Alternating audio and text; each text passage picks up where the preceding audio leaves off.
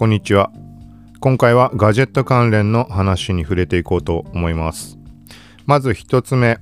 定期的に話をしているデルアンバサダー。今回も当選ということで XPS15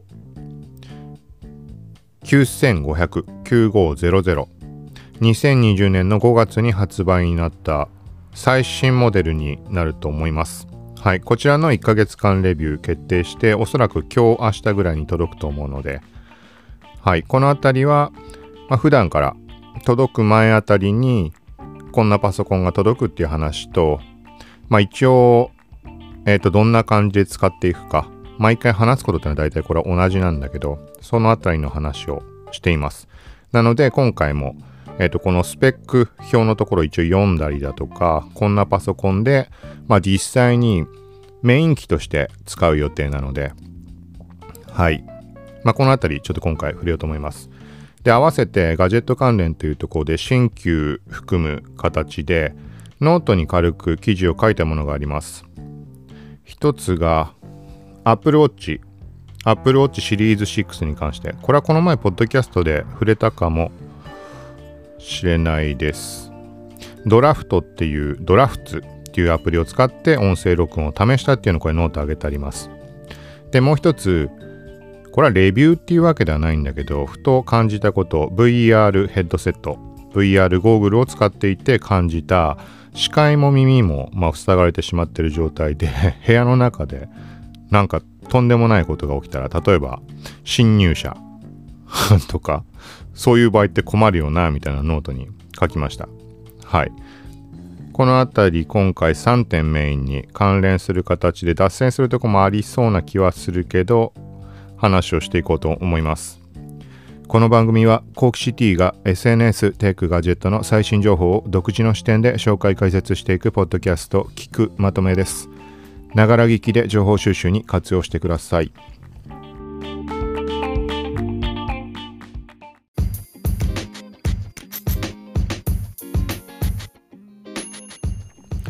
はい。まず一つ目はデルアンバサダーのパソコンに関する話、触れていこうと思います。冒頭で触れたように1ヶ月間レンタル、まあ、モニターという形でお借りして実際に使用していく感じになります。で、パソコンの知識はまあほとんどないので、ないというかまあ長い間パソコンにはずっと触れているけど、なんかグラボがどうこうとかそういうのは正直わからないです。はい。なので、そういう側面というよりは、もう本当にメイン機として普段やっている、例えばブログを書いたりとか普通のこともそうだし、まあ、ネットを見るだとか、動画編集なんかも、特にこのモニター機変えた時にはできるだけ動画編集に触れようっていう形ではやるようにはしています。これもそんな特別がっつりした内容はやらないので、うん、まあ、Adobe 製品の使用感、快適に使えたかどうかだとか、なんかそんなところは普段からモニターの際には触れるようにしています。なので実用レベルでどうか、実際に購入をした時の感覚、そこを追体験的な感じでしてもらえるようにっていうのを一応考えて普段から配信はするようにしています。はい、一応スペックの方を読み上げてみます。2020年5月に発売になったモデル XPS の159500プロセッサーが第10世代インテル Core i7-10875H 16メガキャッシュ最大 5.1GHz まで可能。8コア。OS が Windows 10 Home 64ビット日本語版。メモリーが 32GB 32GB これもなんどうやって読んでいいのかわかんないけど DDR4 2933メガヘルツにかける16ギガ。はい、ってなってます。これがこのそう、気になるところというか、まあメモリが多い方がいいとかそのぐらいはもちろん分かってはいるんだけど、前回にエイリアンウェアをお借りした時、何ヶ月か前の時に、あの動画の書き出し速度がめちゃくちゃ速くて、はい。で、なんでだろうってあんまり気にしてなくて、よく分かってなくて。というか普通にエイリアンウェア自体を触った時っていうのは、あの、なんか動作もさっとするなっていう印象でした、前回。もうすでに3回目か4回目ぐらいのエイリアンウェアのモニターになってるんだけど、古いモデルだったり最新モデルだったり。なんだけどなんかやたらもさっとするからこれは動画編集なんか試してもあれかなと思ったんだけどめちゃくちゃ爆速であのー、今までにいろんなものを試させてもらったけど多分8機種ぐらいテルで試させてもらっているんだけどもうダントツで速かったです分単位でもう明らかに高速化していたでそれが後々見た時にすごい単純な理由だったんだけどおそらく30それも32ギガでしたでそれまでに使わせてもらっていたものは16ギガのものだったので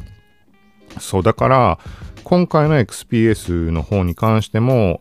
ちょっと今確認取れてないけど、前のモデルって32ギガってあったのかどうかっていうちょっとそこがあって、要は、エイリアンウェアと同じように、過去のものは全部16ギガだった可能性があるんじゃないかなっていう。これはタイミング見てちゃんと調べてみようとは思うけど、はい、何にしても今回32ギガなので、そのあたり、エイリアンウェアと同様に動画あたり、このあたりでちょっと試してみたいなと思います。続いてストレージが2テラ。グラフィックスが NVIDIA、これ何て読むんだっけ ?GForce GTX1650 Ti4GB GDDR GDDR6 with Max Q。ちょっと読み方間違ってるかもしれないけど、そんな感じです。で、ディスプレイが15.6インチ。で、4K 対応、フレームレス、フレームレス、タッチ反射防止はい、みたいな感じになってます。これ一応デルアンバサダーの方で確認してるので、表記を。おそらくこのモデルで間違いないんじゃないかなと思います。はい。これはタイミング見てまたブログの方に一応外観の写真なんかを載せつつ、うん、書こうとは思っています。ただし、音声の方が、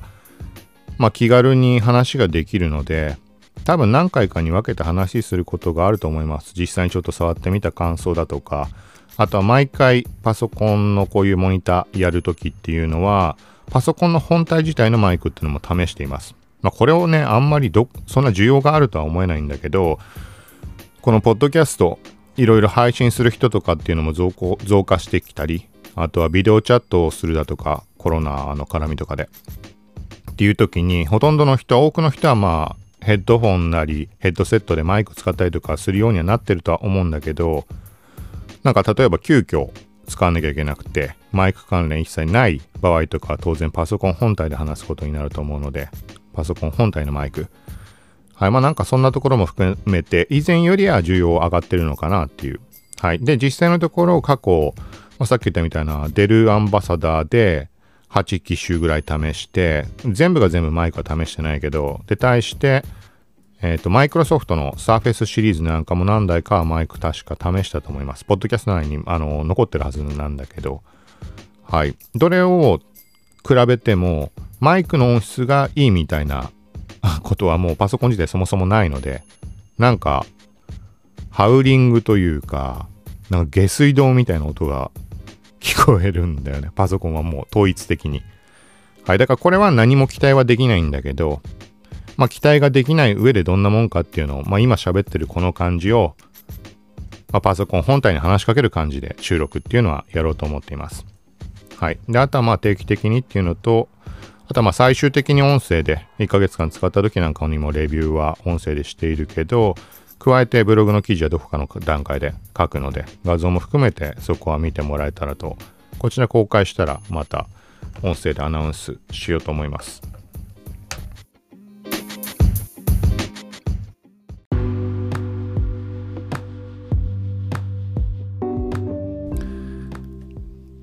続いてノートに記事を書いたといったものこれは Apple Watch の Drafts っていうアプリ、Apple Watch で音声入力して、その文章をノートにコピペしましたっていうものになります。これ多分以前触れたと思うので、まあ、概要欄にリンクを貼っておくので、よかったら見てみてください。記事内の半分以上が Apple Watch じゃなくて iPhone の音声入力、Siri で入力したものになってしまっているので、その中の一部分がまあ、Apple Watch から直接音声入力した部分、これをコピペして、まあ、他の部分は全部そこに関しての補足というか説明みたいな感じになっています。そんなに制度的に問題は感じなかったというか、ごくごく普通にちゃんと使えたので、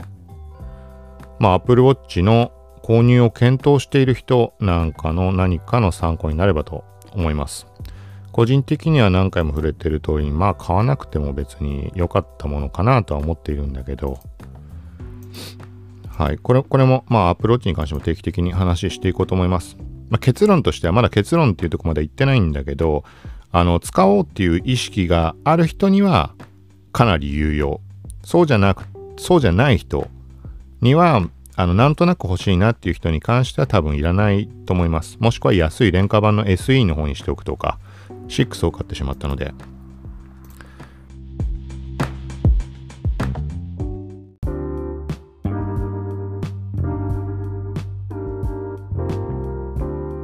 はい、続いてもう一つノートに書いた記事。VR ヘッドセットに関しての話になります。タイトルを読みます。VR 油断生死の分け目は犬なではてな現代で警戒すべきはシャンプー中よりも視覚聴覚奪われ続ける VR 中かもしれない。はい。これはちょっとふと思うところがあってまあ、最新のモデルで Facebook の Oculus Quest 2とかって発売されていると思います。で、VR に触れたのっていうのはごく少ししかなくて興味はすごいあるんだけど、Oculus Go を2年前ぐらいかなり遅れて購入をしました。で、実際に使った印象としては、まあ、こんなもん、こんな感じだったら特に必要なかったかなっていうのが最初の印象で、数回試しただけで、まあ、ほぼ、だから1年半、2年ぐらい、ほぼ放置ごく稀に触ることもあるけど、やっぱりわざわざつけてまで使うものかっていうと、そういう印象がなかったです。はい。で、その大きな理由としては、あの画質ってあんまりやっぱり良くないので、ドットの四角がちょっと見えてしまうような印象ってありました。で、そこだけ考えると別にスマホをあの段ボールみたいなのでくっつけて見るタイプの VR のものと、そこまでの差を感じなかった。はい。まあ、そこが一番の大きな理由でした。ただし、今現時点となってはいろいろちょっとその Oculus Quest 2とかに興味があるっていうのも含めてなんとなく触る機会が今回、まあ、増えていてであとは当時対応していなかった Amazon プライムビデオのアプリっていうのが Oculus に用意されているのでそのあたりを考えるとよく言われる映画館でまあ映画館を独り占めしたみたいな感じで目の前にでっかいスクリーンが登場して映画を見るっていうところに対してはすごい満足感今回得られました。はい。なので割り切って使うんであればありなんじゃないかなと。で、最新モデルが出たことによって、オキュラス GO の方ももしかしたら値段下がってるのかもしれないし、ちょっと価格はチェックできてないけど、はい。で、まあ、そんなところがあって、で、そもそも、その、VR ヘッドセット、ゴーグルに関して、あの、自分が、の動作とかを感知する形のゲームとかそういうところってのは一切興味がもともとなかったので、そのオキュラス GO を買う段階っていうのは。そこに関しては一切、そこに関する不満はない。ただ実際に触ってみたら、あやっぱりまあそ、そっか、多少動けた方がやっぱり、あのー、楽しめるのかなみたいなのは実際感じたところはあったけど、なんかそれ以前にゲームのこの種類自体が、まあなかなかこのぐらいのものしかないんだったら、まあわざわざやることはないだろうなみたいな感じでした。はい。で、今回触ってみたらまたゲーム増えたのか、もともとあったものかわからないけど、割とオキュラス GO でも楽しめるなってものがあったりして、例えば FPS っぽいものとかに関しても、前からあったのかな、これは。あの、オキュラス GO の場合って自分の体の上下移動とか左右の移動とか前後の移動、移動に関するところは一切、あのー、判定されないので、もう座ってる状態で顔を左右に振る、上下に振る。と、あとは首を左右に傾ける。そこの3種類のところしか対応はしてないです。はい。だから、まあそうなるとゲームって言ってもなかなかね、制限があるのは今ので分かってもらえると思うんだけど、今回触れたもので、なんか面白いなと思ったのが FPS に関しては、銃は手に持っていて、顔の視点移動、左右に振ったり上下に振ったりでトリガーを合わせるみたいなゲームに触れましたそれ結構面白かったですなので手を動かして照準を合わせるっていうのが普通のゲームだとそうだと思うんだけど、まあ、ゲーセンのものでもそうだし古くはえっ、ー、と、まあ Wii とかもそうだったし、プレイステーションのプレステムーブ、棒みたいなの持ってるやつとかもそうだったんだけど、あの感覚とは全然違う。けど、顔だけ動かしてトリガー合わせるっていうのは割とこう楽しめる感じでした。はい。で、他にも FPS っぽいもの、これは手を動かすタイプのものも存在したんだけど、なんかこれもなんか普通に面白いのがあって、うん、ごく普通に FPS のゲームとして楽しめるな、みたいな。ストーリー性はないやつで単純にカウントアップしていくだけで敵がどんどん出てきてみたいな感じなだけではあるんだけど、はい。なんかそういうのを触っていって、いろいろちょっと見直したところがありました。で、その流れでいろいろ調べてみたところ、うんと、あ、ちょっとごめんなさい。思いっきり話脱線してるけど、ノートに関しては ちょっと VR をオキュラス GO で試した時に感じたことを書いてあります。さっきの油断大敵みたいな。ちょっとこれ一回置いておきます。ざっくり言ってしまうと、これは、まあさっき冒頭で触れたけど、VR ゴーグルつけて、で、ヘッドホンもがっつりつけてやったので、周りで何か起きても一切わからない。だ例えば、なんかそれこそホラー映画を見ていたわけだけど、ホラー映画を見ている最中に背後に例えば幽霊とか化け物とかが迫ってきていたとしても気づきようがないなみたいな。なんかそういう話です。で、犬を飼ってるので、犬に手を添えておくことによって、まあ、何か起きれば、視界と、まあ、耳塞がれていっても犬が暴れるから気づくだろうみたいな、なんかそんな感じの内容です。はい。ちょっと先に、まあ、その VR、 Oculus 関連の話広がってしまったけど、一応そちらに話を戻します。ノートに関して興味今ので湧く人はちょっと見てみてください。はい。で、VR に関して、まあ、 Oculus Go 今更感はあるんだけど、まあ、ネットで調べてみたりすると、 Oculus Go を今も触ってる人ってのはやっぱりある程度いて、まあ、 Oculus Quest 2に触れている人っていうのは、まあ、新しいものをあの率先してみたいな人たちがやっぱりそういう人たちが多いのかなっていう、まだなんか普及するまでにはなってないのかなっていう印象を受けました。なんか単純にタイムラインとか眺めてると、まあ、自分自身のものだとそういう最新の情報とかを発信するような人たちをたくさんフォローしているのでなんかみんな持ってるんじゃないかなみたいに極端な言い方すると思ってしまう瞬間とかもあったりしたんだけどまあそんなことはないなっていうのを、まあ、改めてネット上の話だけど確認しました。でもう一つそこで重要だったのが Oculus Quest 2では Oculus Go のアプリは対応していないっていう話でした。これ全部のアプリに対してなのかゲームっていうくくりなのかはわからないけどそういう表記の確認がネット上で確認取れました。はい。実際にそうかどうかっていうのは、まあ、ちゃんと気になる人は調べてほしいけど、えっ、と、ある程度ちゃんとしたところのメディアで取り上げられていた気がするので、はい、間違いはないと思います。なので、そうなってくると、結局、Oculus Go のアプリは Oculus Go を持っていないと遊べないわけで、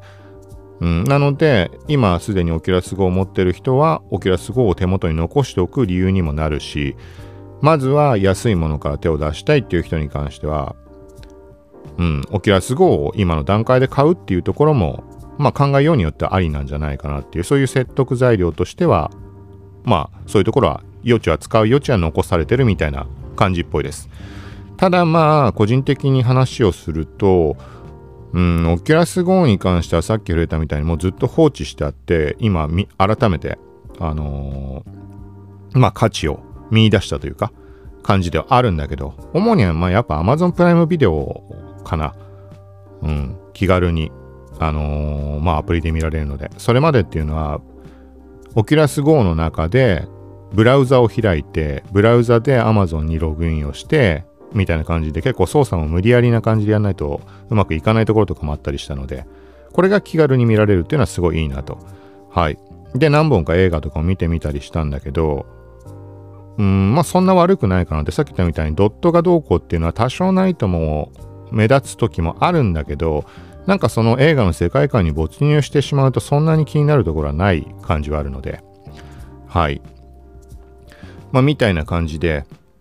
うん、VR 気になるけど試したことないって人なんかには Oculus Go っていう選択肢もまあありなんじゃないかなと。ただ個人的には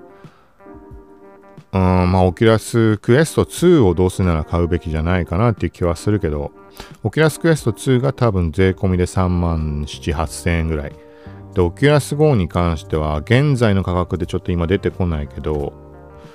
1万8000円とかそのぐらいなのかなちょっと Amazon 見てみます。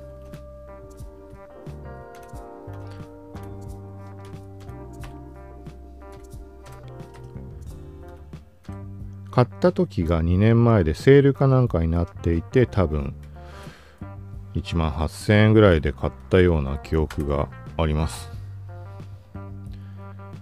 今現状だとあでもメーカー生産終了ってなってて買えないのかな？買えないことはないか。あで購入したって言ったのは64ギガ。あれ？32ギガかな？ちょっと覚えてないな。どっちにしてもちっちゃい方の容量ちっちゃいのを購入しました。で、特に困ることはないです。さっき言ったみたいに、まあ、こんな使ってなかったからっていうのはあるけど、はい、今 Amazon の表記を見ると、メーカー生産終了っていう表記になっていて、64ギガで17,200円っていう出品者がいます。はい、だからまあ、そうだね。ゲーム動向には興味なくて、でっかいスクリーンで見たいとか、VR を体験、まずはしてみたいっていう人に関しては、まあ、1万7000円って考えるとお手頃な感じはするかもしれないです。ただし、やっぱりその先、いろいろなんか興味湧く可能性のあるような人であれば、あの制限がかなり大きいので、今回触れていないようないろいろなところあるので、はい。で、一方、繰り返しになるけど、 Oculus Quest 2の場合は3万8000円ぐらいだと思います。まあ、2万円の差。これは大きいようでちっちゃいような気もするし、逆に言うと、 Oculus Quest 2、その体の上下移動、左右移動、前後移動、ここ判定してゲームなんかもういろんな面白そうなゲームあるけど、有名なのだとなんだっけあれ？ Beat Saber？違ったっけ？なんか剣で切るやつ。はい。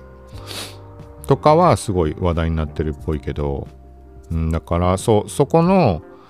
上下左右前後とかの判定できる状態でその価格って考えるとそれ自体がかなり驚異的な話だとは思うのではい。まあという感じで Oculus Quest 2に関してはちょっと思う思うところがあって今回最近触れているっていうのもあるんだけどうんとまあざっくりした言い方するとまあ、欲しいなって気になってる購入検討しているみたいなところがあるって捉えてもらって、まあ、問題ないかなと思います。まあ、何にしてもオキラス GO はオキラス GO で用途があるっていうのをさっき話したみたいにもう分かったところがあるのでこの点もちょっといろいろ使ってみ使っていこうかなと改めて考えているのでこういうところもポッドキャスト内で、ま、ちょこちょこ触れていけたらと思います。はい。ということで、今回はガジェット関連話をしました。今日明日には XPS15 最新モデルになると思うけど9500、9500っていうモデル届くのでその時にまたまあ多分本体、パソコン本体のマイクで一旦録音して、ファーストインプレッション的なところは話すと思うので、はい、それはタイトル見てもらうとすぐわかると思うので、よかったら登録、フォローなどしておいてもらってチェックしてもらえたらと思います。さようなら。